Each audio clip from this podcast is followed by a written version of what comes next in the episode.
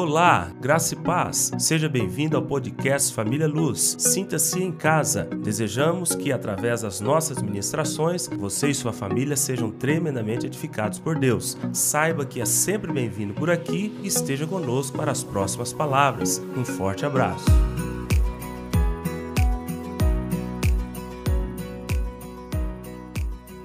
Nós vamos começar uma nova série hoje. Essa série é chamada Felicidade em Deus ele é baseado no livro Segredo da Felicidade de Billy Graham. Irmãos, é um livreto que todos poderiam ler. Acho que já caiu até em domínio público esse livreto. Você baixa ele em PDF, está na internet à disposição. Então, muito bom, muito importante para nós, é onde nós vamos trabalhar nesta manhã, pelo menos a introdução. Então, felicidade. A pergunta importante que eu quero fazer a você que está aqui nessa manhã é: você é feliz? Porque, irmãos, todas as vezes que nós falamos de felicidade, a primeira pergunta que nós conseguimos codificar para dentro de nós, você pergunta à pessoa: você é feliz? Você codifica com uma pergunta, a pessoa está fazendo a pergunta para você: é, você está feliz? A felicidade, ela não é um estado, não é um estado, não é uma, um sentimento esporádico que você tem devido às circunstâncias. É bem verdade que se nós pudéssemos fazer uma dicotomia, uma separação em duas partes, existe a felicidade segundo o mundo. Esta felicidade, ela é circunstancial. Mas existe a felicidade segundo Deus. A felicidade segundo Deus não é um momento de felicidade. Não é você estar feliz. A felicidade segundo Deus é eu sou feliz. Eu sou feliz. É ser muito mais do que ter. Então todo o trabalho que o mundo faz para imitar aquilo que vem da parte de Deus para aqueles que são filhos de Deus, é claro que sempre virá de fora para dentro e vai ser momentos circunstanciais proporcionados por aquilo que o mundo pode fazer para você para obter algum sentimento que o filho de Deus tem por direito de nascimento. Essa é a diferença. Então, quando falamos sobre felicidade, felicidade aí fora é uma palavra muito batida, é muito surrada. É uma palavra em que as pessoas têm, já não têm tanto nem prazer em citá-las. Ah, felicidades para você. A pessoa fala isso, é tão clichê, isso é tão, tão superficial. Ah, eu quero que você seja feliz na sua nova etapa tem tanta falsidade às vezes nisso. Eu quero que você seja feliz, que a palavra é quase eu quero que você se exploda. A pessoa traduz dessa forma: eu quero que você se dê mal. Eu tenho inveja de você, você tomou meu lugar. E as pessoas falando: eu quero que você seja feliz. Então, a maneira como o mundo trata algo que Deus dá por, por direito de nascimento faz com que dentro da igreja ao citarmos felicidade, as pessoas falam, é um tema superficial, é um tema ruim de dar, de falar, até mesmo quando pergunta para mim se eu sou feliz. Pastor, se eu te contar tua história, minha história, na metade dela o senhor já começa a chorar. É assim que as pessoas falam. Quando você pergunta, você é feliz? A pessoa já se coloca numa posição de guerra para falar, poxa, que direito ele tem de perguntar isso para mim? Se ele sabe o jeito que eu estou vivendo, a maneira como eu estou sofrendo, a circunstância que estamos passando, até mesmo se nada tivesse acontecido comigo fisicamente ou propriamente dita, até a própria ambiência em que nós estamos já nos diz que nós não estamos felizes, até uma, ainda estamos numa pós-pandemia com rescaldo de tudo aquilo que foi mal durante esses anos que, que se passaram? Como que ele pode dizer está feliz se eu perdi o meu ente querido? Mas é isso. As pessoas falam: não, pastor, perdi meu ente querido. Se eu quer me falar de felicidade, se eu quer me falar de felicidade na luta que eu estou aí para estruturar minha empresa para organizar. O que, que é isso? Não, irmãos, eu não quero falar de felicidade pensando no circunstancial. Eu quero falar de felicidade no sentido de que você é uma pessoa que nasceu em outro reino e você precisa de compreender que sua felicidade, ela não é um momento, ela é uma vivência, ela é um estado de viver, está, é, faz parte da sua essencialidade a partir do momento em que você nasce em Jesus. Então nós temos aqui o sermão mais conhecido, o sermão que o Senhor Jesus deu, foi chamado Sermão do Monte, registrado no Evangelho de Mateus, capítulo 5. Então diz assim: vendo Jesus as multidões, subiu ao monte e, como se assentasse, aproximaram-se os seus discípulos. Escute aqui: o sermão do monte está sendo ministrado para dois grupos distintos. Para cada um desses grupos tem um significado extremamente importante, o que nós vamos estudar. O Senhor está falando com os seus discípulos, a interpretação das palavras para os seus discípulos é de uma forma, ele está falando para os discípulos, é a mesma palavra, mas conforme o nível de relacionamento com Jesus, tem um significado mais profundo, um pouco mais inicial ou superficial. Ele está falando com seus discípulos e com a multidão. Então, é um ensino que está sendo jogado para dois grupos distintos, cada um com um nível de relacionamento, com um nível de conhecimento, com um nível de profundidade diferente, por isso é uma palavra profunda. Então, está dizendo: aproximaram-se os seus discípulos e ele passou a ensiná-los, dizendo: Bem-aventurado os humildes de espírito, porque deles é o reino dos céus. Eu coloquei entre parênteses ali na minha anotação, pobres, porque na, na Almeida corrigida, fiel, a palavra humilde, ela é melhor traduzida de, com a palavra pobre. Por isso, o tema dessa palavra que eu coloquei é exatamente isso: a felicidade pela pobreza. Então, ali, se você pudesse escolher uma tradução mais condizente com o, o, o, momento e o entendimento de Jesus com aqueles dois grupos de pessoas, discípulos e multidão, seria bem-aventurado os pobres de espírito, porque deles é o reino dos céus. Ok? Então, essa seria uma tradução mais adequada. Então, eu coloquei aí a felicidade que possui valor permanente na vida não é superficial e não depende de circunstâncias. Ou seja, não é um estado emocional. A felicidade que nós queremos falar é aquela que está em Filipenses capítulo 4, versículo 4. Você tem condições de abrir sua Bíblia em Filipenses 4, 4? Porque você vai ver que aqui é um verbo no imperativo, isso significa que você não tem condições de não ser. E o fato de você experimentar não ser, você está incorrendo em pecado. Porque os imperativos é uma ordem. E se é uma ordem, não tem como você fugir dela, se escapar dela, como se ela fosse algo que fosse somente se a pessoa quisesse. Não. Em Filipenses capítulo 4, versículo 4, Paulo está escrevendo aos Filipenses e dizendo: Alegrai-vos sempre no Senhor. Outra vez digo: alegrai-vos.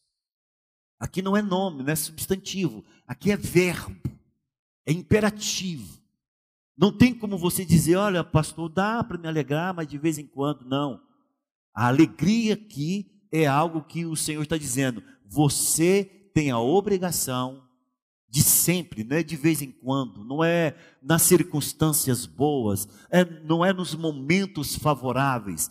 Não, ele está dizendo sempre, sempre você tem que se alegrar no Senhor. Paulo está escrevendo essa carta, ele está preso em Roma, ele está encarcerado, ele está ali naqueles dois anos esperando, e a sua última momento da sua vida é daqui, depois desses dois anos de prisão, a morte.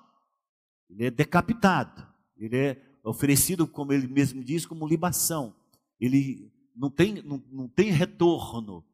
Esse período de dois anos que ele está ali, ele está pregando para, para toda a guarda pretoriana. Ele termina esse livro de Filipenses dizendo: ah, eu, todo mundo vos saúda, principalmente os da casa de César. Aí você fala: qual foi o propósito que Deus levou Paulo lá para debaixo das barbas de César para ficar preso dois anos? Ganhou toda a guarda pretoriana. Irmãos, ali, ah, quando você vai estudar a guarda pretoriana, era a elite das elites da guarda. Ele não é soldadinho qualquer, era a elite. É dali saía todos os comandantes para todos os tipos de guerras que Roma iria travar. E Paulo está pregando ali para pessoas e mais pessoas que ficam com ele durante esses dois anos. Ele é levado para toda a guarda pretoriana, pregando o evangelho. Todos da casa de César converte. Ele não tem medo de falar isso. Olha, eu estou pregando com desassombro. As circunstâncias me levaram a pregar com desassombro o Evangelho de Jesus. E eu digo para vocês, eu estou escrevendo para vocês lá de Filipos, Parem com essas coisas que estão acontecendo nessa igreja e eu digo para vocês: felicidade não é uma circunstância, felicidade é pelo ato de você ter nascido em Cristo Jesus. Por isso eu digo para vocês: alegrai-vos no Senhor. Outra vez digo: alegrai-vos. É uma essência. Você fala, tá, como se alegra é, na perda de alguém. Irmão, não é essa alegria gargalhada toda cheia de kkk no WhatsApp ou do RS, RS, RS, não. Não é isso que Paulo está falando. É uma felicidade interior que independe das circunstâncias, mas que você sabe que você tem os seus dias maus. Mas ele não permanece, ele não se segura, ele não se sustenta, porque você tem como se fosse uma, uma prof, um profundo poço de paz onde cai fagulhas de fogo. Pode cair uma fagulha lá. Mas sabe o que acontece com essa fagulha? Shhh, shhh. Sabe por quê? Porque a serenidade das suas águas interiores, elas não são tumultuadas, ainda que as circunstâncias da vida possam vir, todos nós sabemos que diz a própria palavra, diz que no mundo tereis aflições, e o Senhor não, não, não omite, Ele não engana, Ele não vai pensar que vai jogar o pó de pilim-pipim no Helder, e Ele vai passar de maneira é, simplesmente invisível diante da circunstância, não, vai, vai ter aflição, mas são focos de fogo que caem em um poço de água cristalina, perene, segura, é, é, tranquila, em que faz assim, ó, tss, tss, tss, e você vai passando pela vida sem nunca ser abalado na sua serenidade, na sua alegria e na sua felicidade. Por quê, pastor? Porque é de nascença. Eu não me esforço para ter, eu nasci para isso. Eu tenho isso. Eu nasci dentro disso. Isso que eu estou falando que é felicidade, não é um estado emocional, é uma pessoa habitando. A diferença é esta. Todas as vezes que as pessoas procuram a felicidade a partir de posições, a partir de, da, da, vida financeira, do muito, muito dinheiro acumulado, a partir da, da, da, da, da fama, a partir de tudo aquilo que se conquista neste mundo, é a felicidade que o diabo tentou propor ao Senhor Jesus, quando leva o Senhor Jesus aos montes e diz: Olha os reinos, olha isso aí tudo, tudo é meu, Jesus. Eu tenho por direito, porque Adão me deu a chave dessa terra quando eu consegui puxar o tapete dele lá no Éden, é meu. E Jesus não foi contrário a isso. Mas tudo isso eu te darei se prostrados me adorares. É essa prazer, é essa alegria, é essa felicidade de ter que você quer, está aí até eu te dou. Só, só simplesmente se dobra e me adore.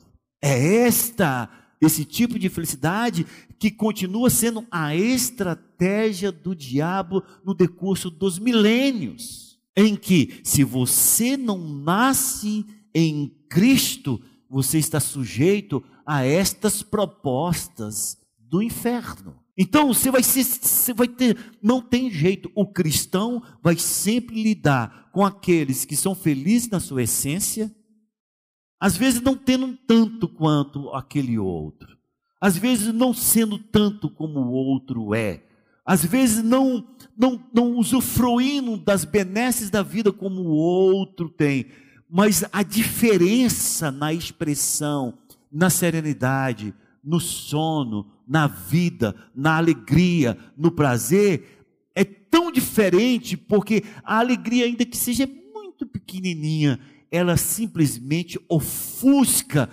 toda essa felicidade buscada com toda a força do ser humano, que ele procura com as suas forças totais para ter.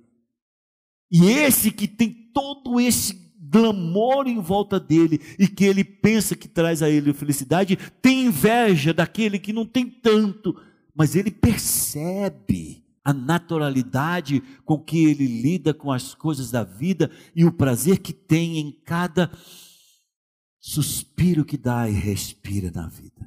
Então sempre vamos lidar dessa forma. É por isso que o texto ele começa com o Senhor mostrando para aqueles dois grupos, a multidão e os discípulos, o que que ele está ensinando agora, porque na época de Jesus já tinha filósofos. A Grécia, Paulo teve oportunidade muito tempo depois de Jesus de ir lá, já tinha os areópagos, dos grandes pensadores da, da Grécia antiga, os filósofos.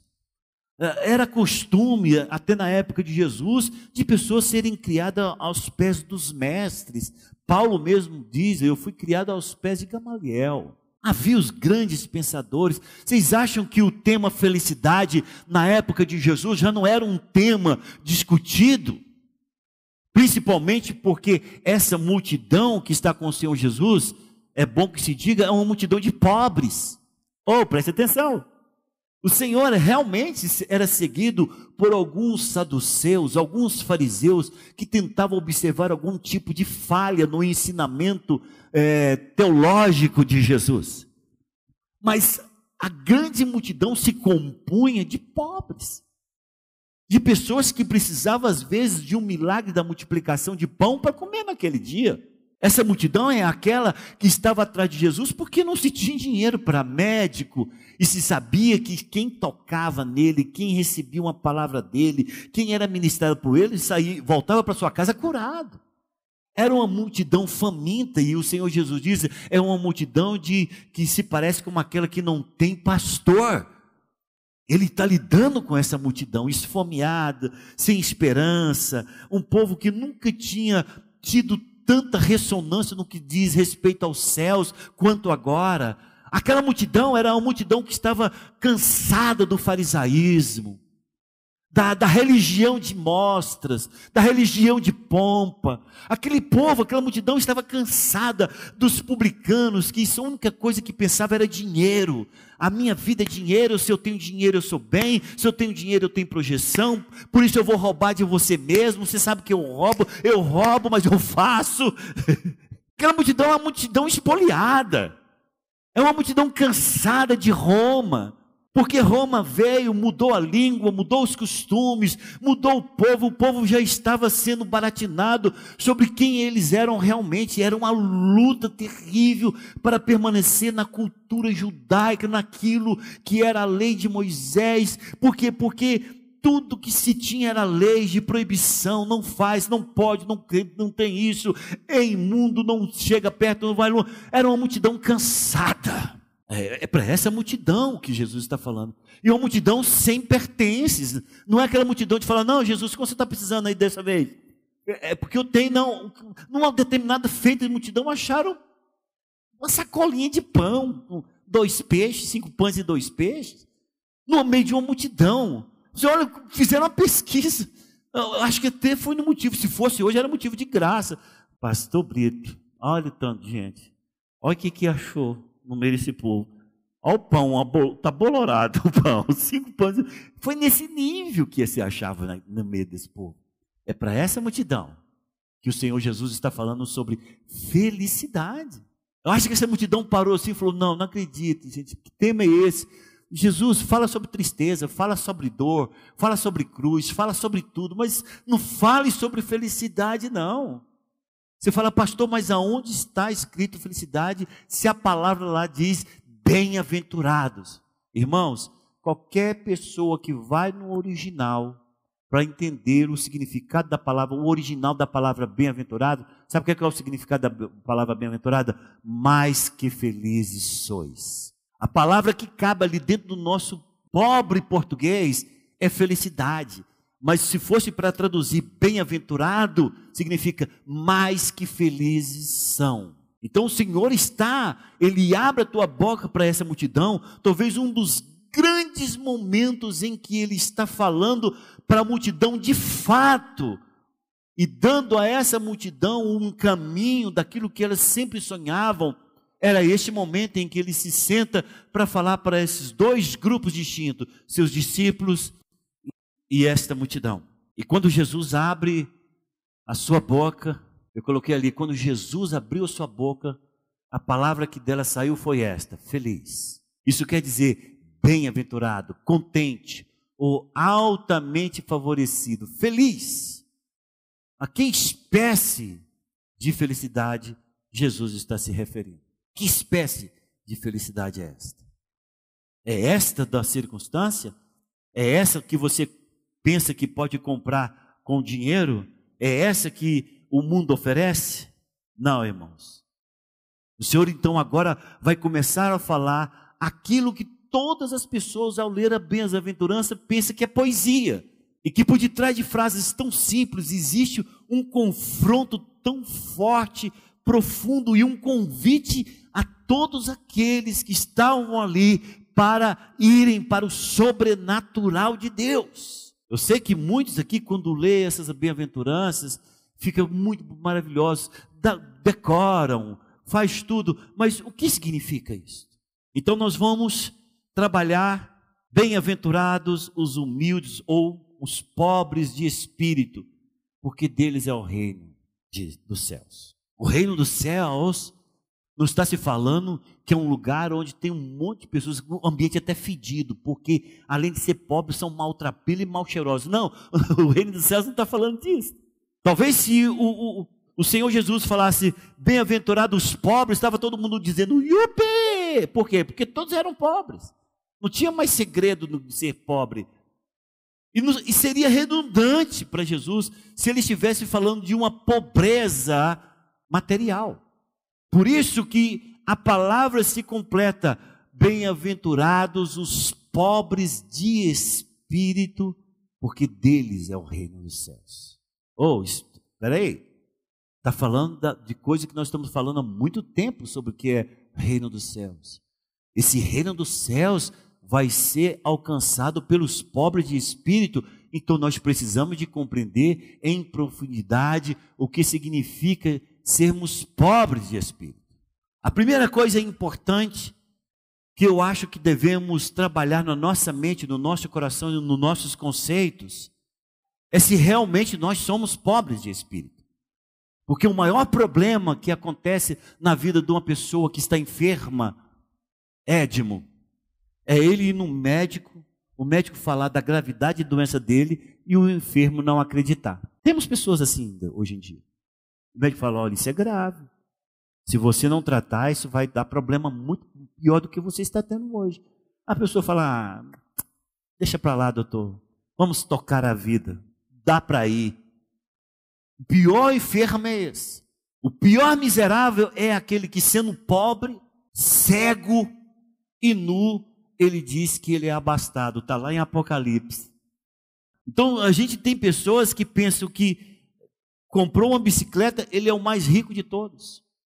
Ele se engana a si mesmo. E tem uns que tem muita coisa e acha que aquilo ali vai comprar tudo aquilo que ele precisa no reino do espírito. É um pobre, miserável, cego e nu. Então a coisa importante que nós devemos colocar na nossa cabeça é de que na economia de Deus, lê isso lá, na economia de Deus, o esvaziar vem antes do encher.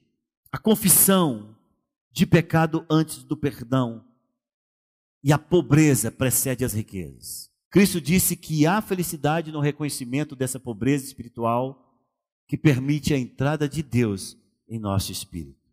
Pastor, ainda não consegui compreender o que significa esse ser pobre de espírito nessa primeira questão do reconhecimento. É de você compreender que no reino do espírito, você não consegue dar um passo de vitória sem compreender a sua total e profunda carência daquele que é o Senhor dos espíritos, que é Cristo Jesus. É de você compreender que quando o Senhor Jesus está falando sobre pobre de espírito, é de você reconhecer que você tem um vazio. Pastor Daniel usou isso na palavra dele do domingo passado, do tamanho de Deus. É de você compreender que se você se acha uma pessoa que não precisa de Deus, você nunca vai experimentar a verdadeira riqueza e a verdadeira felicidade. De você compreender que para você pertencer ao reino dos céus, pertencer, nascer lá, você tem que compreender que você chegou nele como um monturo de nada. De você compreender que a sua justiça era como um trapo de imundície de você compreender que quando você chegou para o Senhor Jesus, você era um miserável pecador, sem nenhum acesso às coisas espirituais e aquilo que é o plano maior de Deus de salvação em Cristo Jesus, a vida eterna. É de você compreender que quando você chegou a Deus, o seu espírito estava morto. Oh! É de você compreender que era tão fraco, tão pobre, tão miserável o seu estado espiritual. É de que você era simplesmente uma alma vivente andando na terra. Por isso que a palavra do Senhor diz que nós estávamos para com Ele mortos os nossos delitos e pecados. Isso é pobreza de espírito. Isso é significar para você que o seu espírito estava tão enfraquecido, tão pobre, que aos olhos dos céus você estava considerado morto para Deus. Você só pode ter um início com Deus ao olhar para si mesmo e dizer: Quem sou eu?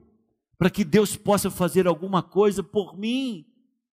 É quando você se esvazia da sua presunção, da sua altivez, da sua soberba. É quando você se esvazia do ufanismo humano, desse sentimento de que você pode pelo seu braço forte. É que você se encontra completamente debilitado e destruído. É que você tem o um entendimento claro de que você pode nascer no reino dos céus por causa de Jesus.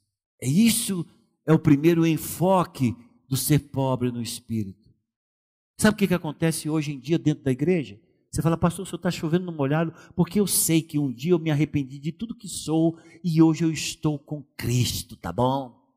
Mas o problema que nós enfrentamos hoje na igreja é que tem muitos na igreja que chegaram cheios dentro da igreja, chegaram grandes dentro da igreja, chegaram com seus espíritos fortalecidos de coisas que são completamente humanas e hoje lidam dentro da igreja, dentro de um conceito humano de lidar com o espiritual e acaba sendo pedra de tropeço em qualquer igreja em que estão. São pessoas que, em vez de chegar completamente empobrecidos no espírito, chegaram olhando por cima e dizendo: Isso aqui é muito fácil de ser, gente. Eu, eu não tenho nem do que me arrepender.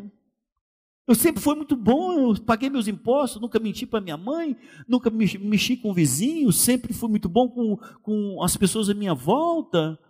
Caráter ilibado, nunca tive meu nome envolvido no Serasa, nunca tive meu nome no SPC. Fui um bom soldado, servi o exército, trabalhei muito. Da minha palavra, nunca, da minha boca nunca saiu palavra de injúria em qualquer pessoa. Eu acho que eu era crente e não sabia. Esses são os que pensam que são ricos no espírito. Que quando chegam para se relacionar com Deus, nunca terão a oportunidade de fazerem parte do reino dos céus. Escute aqui, igreja. Todas as outras bem-aventuranças que vêm depois dessas, depende desta. Preste atenção. Está ali duas multidões. Desculpa, ali dois grupos. A esses discípulos o Senhor está dizendo: estou trazendo para vocês mensagens profundas sobre essa nova Canaã que vocês querem. Estou trazendo aqui mensagens profundas para vocês compreenderem no que, que vocês precisam ainda se converter para herdar o reino. Estou trazendo aqui para vocês mensagens importantes e oportunas.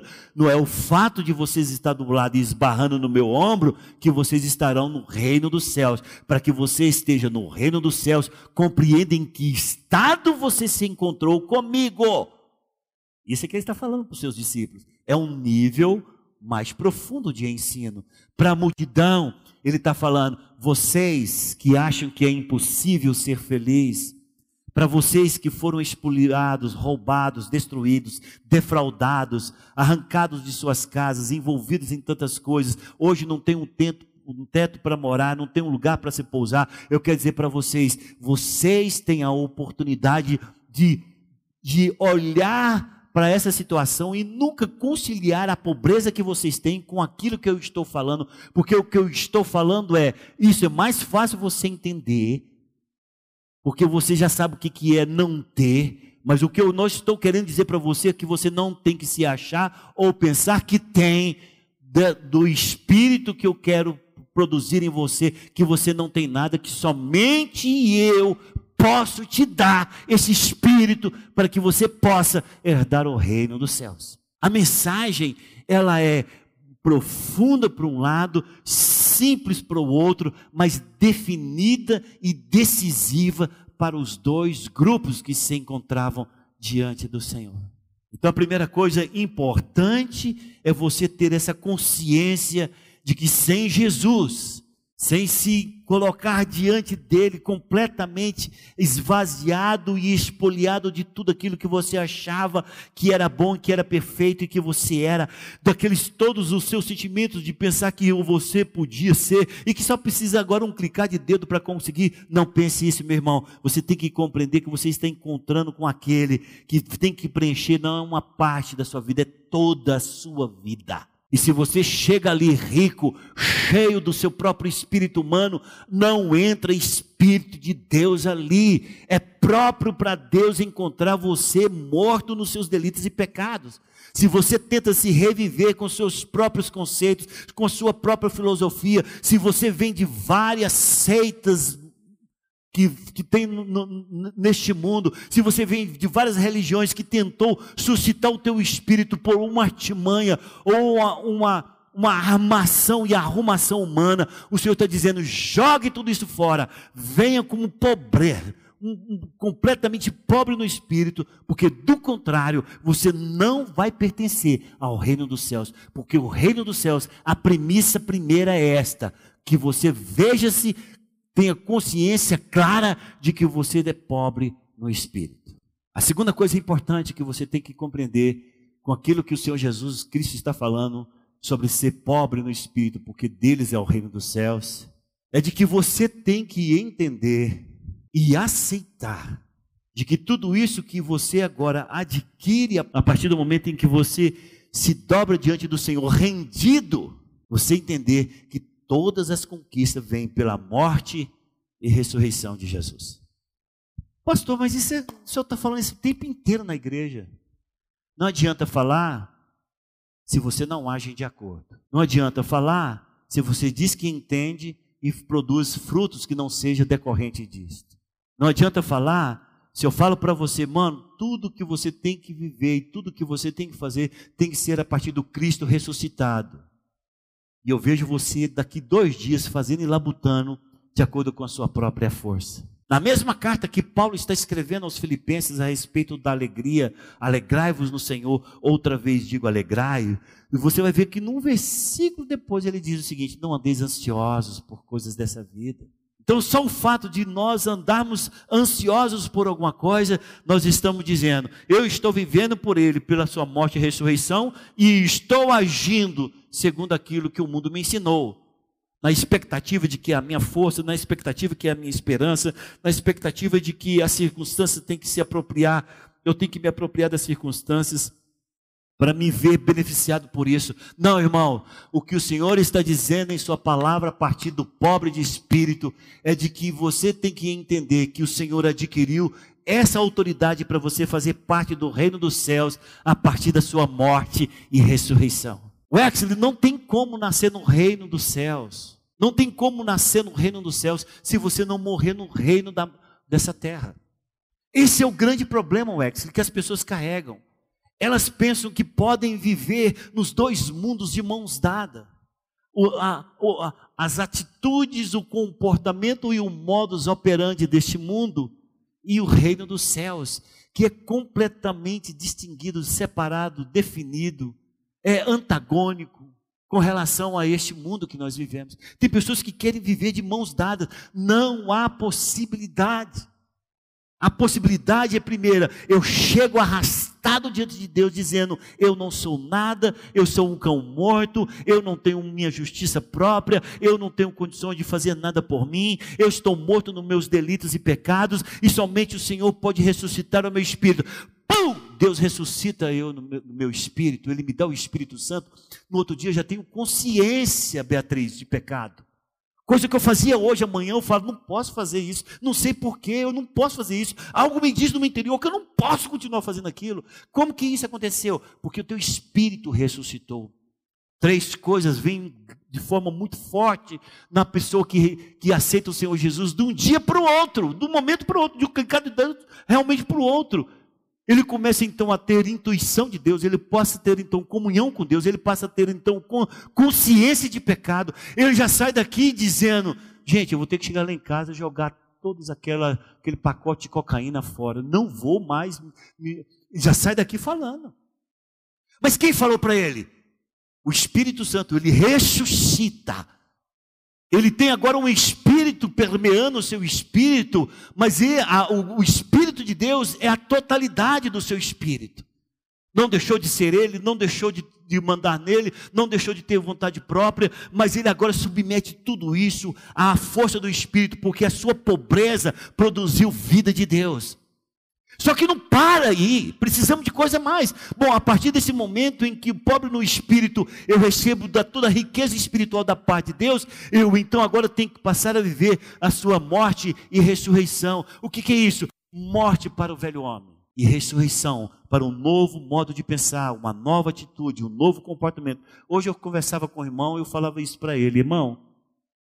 Quando você nasce de novo, ninguém tem que te ensinar. É, ensinar a ser novo. Você é novo por essência. O caráter, a resposta, a, a palavra, a direção que você dá para a sua própria vida, não precisa de ninguém ficar vigiando de fora e dizendo: Eligilson, você não pode, você está andando com o pé torto. Eligilson, conserta o pé, não precisa. Sabe por quê? No dia em que você tem, com a sua pobreza de espírito, um encontro com o Senhor dos Espíritos, e Ele vem na tua vida, e te dar agora a oportunidade de entrar no reino dos céus, você nota o pé torto. Você fala, cara, não está certo esse jeito de andar. No reino do Espírito em que eu vivo, a morte para o velho homem e a ressurreição para o novo homem, esse pé tem que andar reto. Aí você, ninguém te ensinou, você fala, cara, não sei, só sei que assim é o coerente, assim é o ponderado, assim é o normal dentro da vida que eu estou vivendo agora. E você começa a andar retamente. As pessoas que querem experimentar da verdadeira felicidade, elas não têm que ficar procurando a felicidade, porque você não acha fora de você a felicidade. A pessoa que quer a felicidade, ela tem que encontrar a felicidade na pessoa que habita nela, que se chama felicidade ou alegria. Por isso, irmãos, alegria é fruto do Espírito.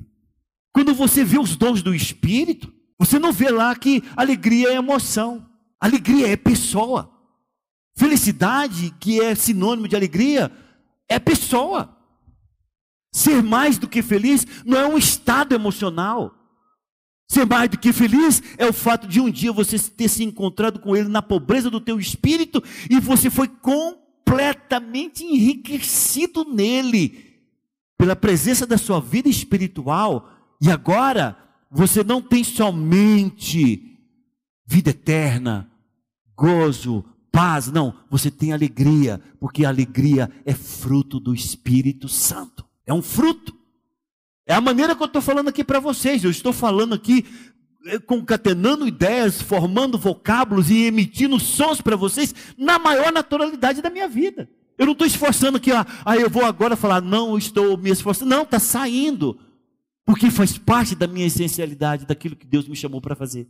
A mesma coisa é quando você tem o Senhor Jesus dentro desse entendimento claro de que você foi pobre de espírito, que você encontrou com ele o rei do espírito, você foi enriquecido nele e agora você vive vida e morte, morte para o velho homem sempre constantemente em todas as coisas e uma vida de ressurreição que é um que é uma vida, não é uma maneira de se portar ou se comportar, é vida.